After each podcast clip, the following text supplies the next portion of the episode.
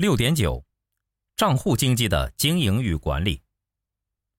本节介绍账户经济的经营与管理，这个话题也可以和区块链结合。例如，通过区块链可以对积分账户进行管理。不过，本节并不会讨论技术。我希望读者能够自建数据生态，找到可持续经营的方法。账户经济的商业逻辑示意图，如图六杠四所示。自建数据生态需要考虑如下问题：一、数据资源，核心是数据，关键是拥有大量会员资料的合作伙伴。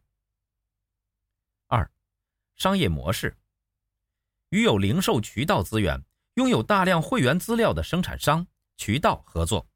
例如连锁超市、电商平台等。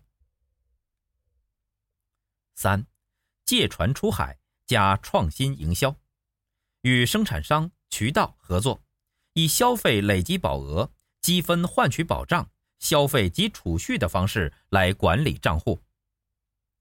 消费累积保额是将消费金额通过一定的换算机制换取虚拟产品或服务。积分换取保障的操作虽然与消费累积保额不同，但原理相同。消费及储蓄是指所兑换的产品为具有储蓄功能的理财产品。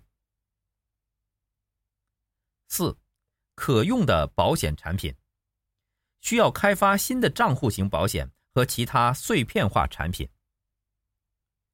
五，与客户的接触点以线上为主。可通过各种社群圈粉，在超市或卖场等实体渠道，可利用带有二维码的易拉宝或新技术，与客户建立线下交互关系。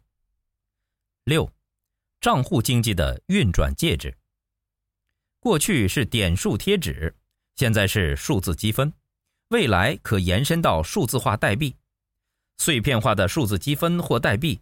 可以和外部的互联网与物联网世界无缝连接，但点数贴纸不行。本节思考重点：为什么自建数据生态如此重要？